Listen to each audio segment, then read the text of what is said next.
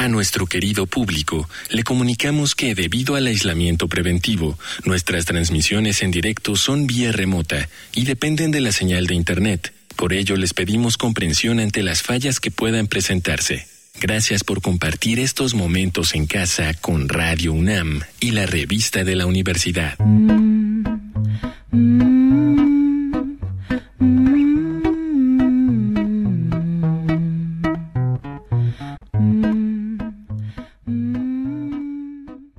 Bienvenidos al suplemento radiofónico de la revista de la Universidad de México. Yo soy Elvira Liceaga y en esta emisión estamos estrenando un tema, el tema de abril 2022, que es comida. Y para hablar de comida en este programa decidimos invitar a personas que nos ayuden a entender cómo funciona el sistema alimentario que otras personas han decidido que nos sirve y al que le consumimos y cuáles son esos mecanismos invisibles de esos sistemas que no vemos, que afectan a muchas personas, que nos afectan incluso a nosotros, a nuestras familias, a nuestras parejas, hijes. Y vamos a empezar con Sara Aguilar. Ella es mamá, ella es profesora asociada del CIDE, es articulista de sistemas alimentarios alternativos, precisamente. Y una de las cosas que me gustaría hablar con Sara es cómo nos relacionamos con la comida, especialmente los niños, los niñes, a través de la publicidad y cómo eso hace que se oculten todas las formas en las cuales la comida es procesada, contamina, es transportada, empacada, tiene, yo qué sé, un montón de ingredientes que después nos van a hacer daño. Bienvenida, Sara, ¿cómo estás?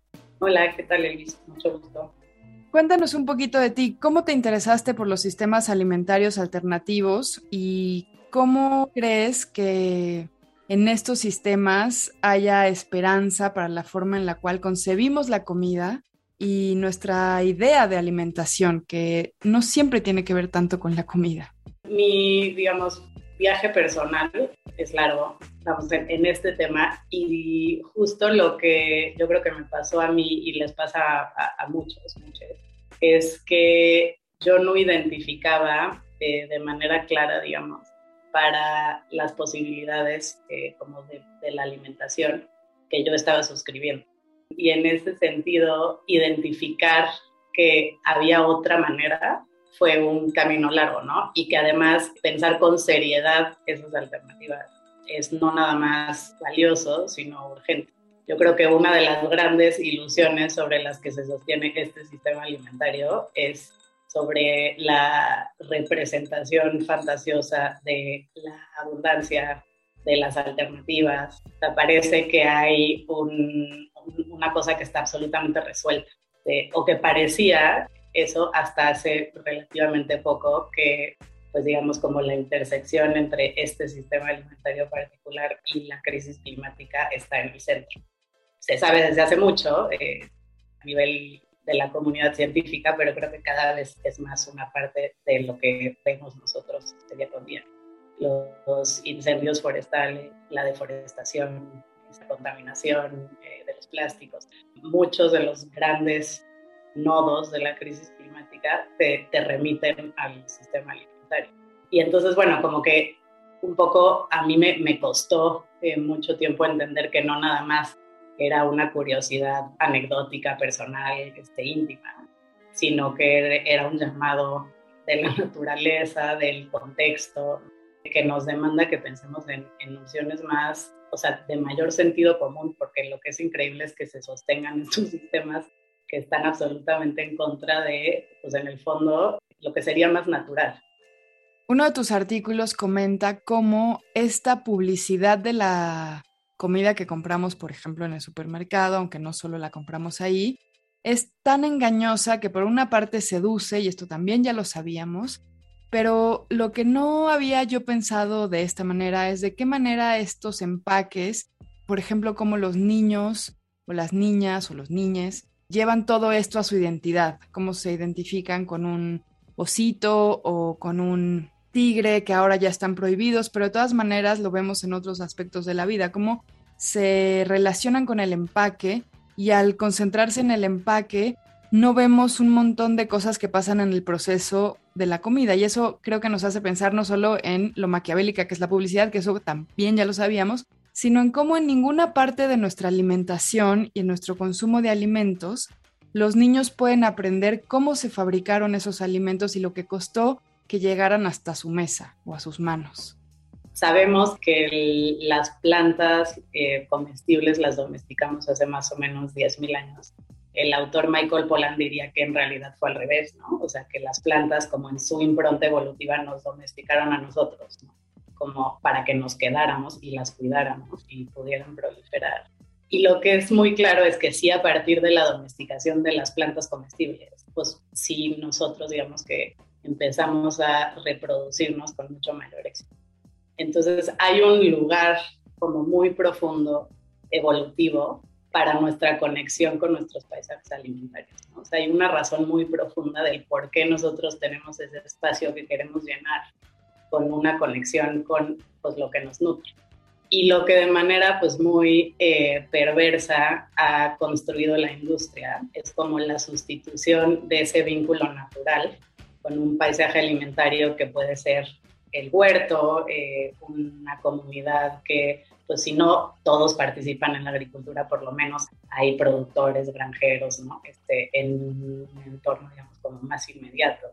O sea, eso se ha ido sustituyendo de una manera súper artificial por estos vínculos emocionales con una idea, o sea, absolutamente ficticia, ¿no? Como de la proveniencia de los alimentos.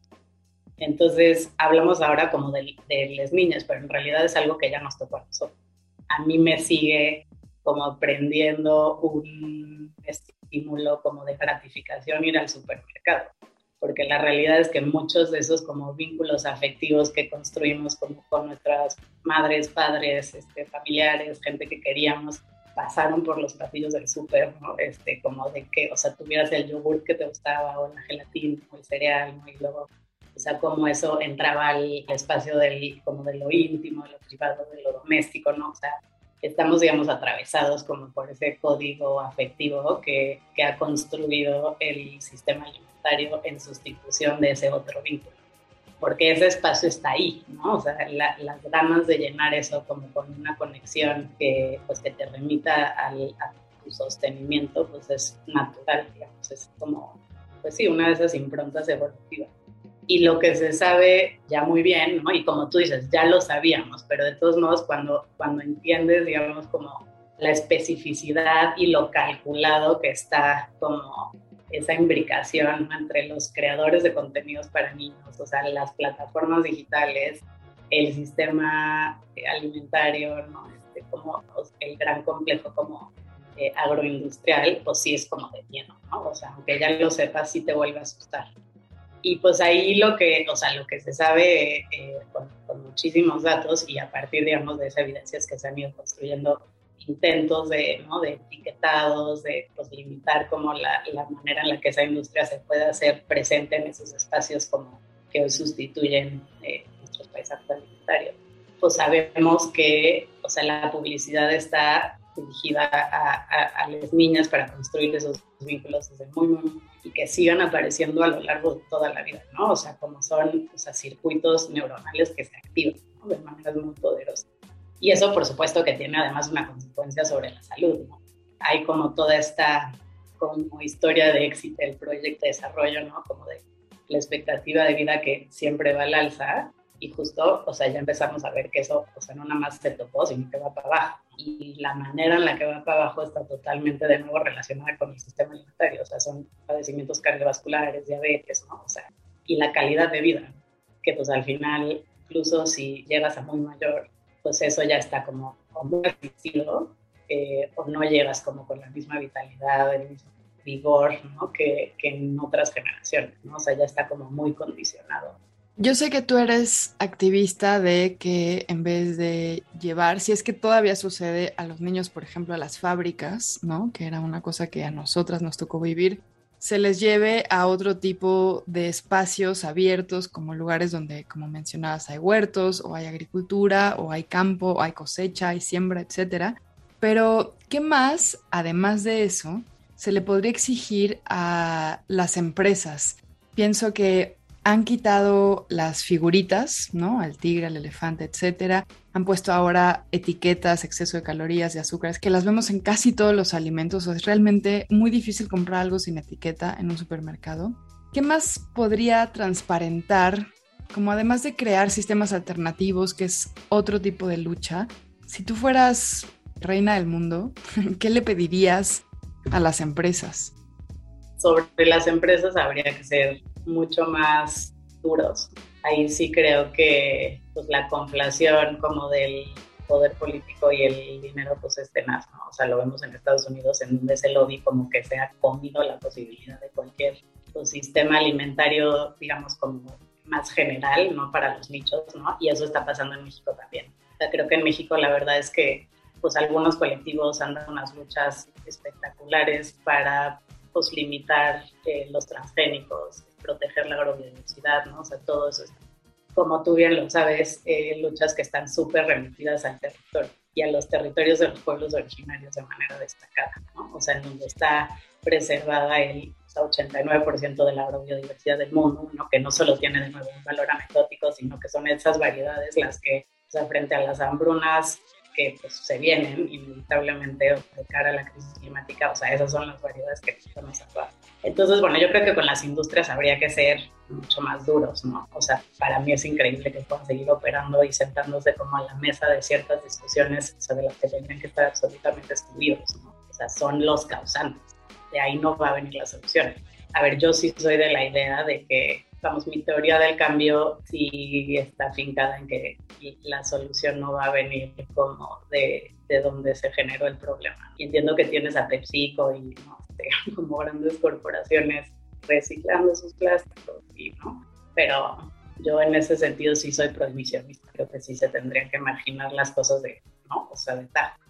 Este, mm. pero luego, por ejemplo, más como en términos de, como de política pública que se puede diseñar desde los gobiernos, el caso de hambre cero en Brasil tiene un componente que a mí me parece espectacular, que es eh, la ley de compras públicas.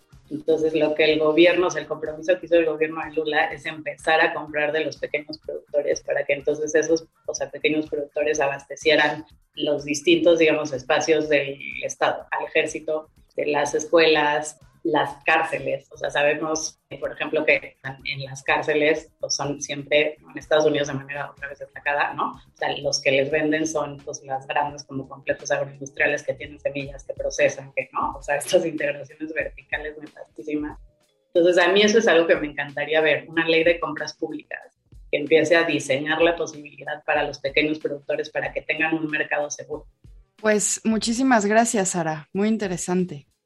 Muchas gracias a ti, Elvis, y qué, qué padre que estén haciendo esto. Qué chido que haya un, pues una intención de voltear a ver pues una, una de las patas más importantes de la crisis y que por alguna razón durante mucho tiempo ha volado como debajo del radar, pero que, como decíamos, creo que cada vez va a ser como más evidente que la crisis climática eh, ahí está atada.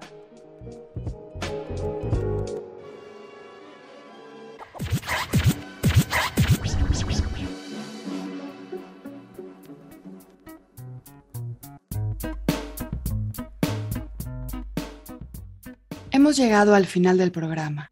Si quieren leer más sobre comida, les recomendamos los artículos Menú Insular de Rolando Menéndez y La Comida Entonces de Martín Caparrós.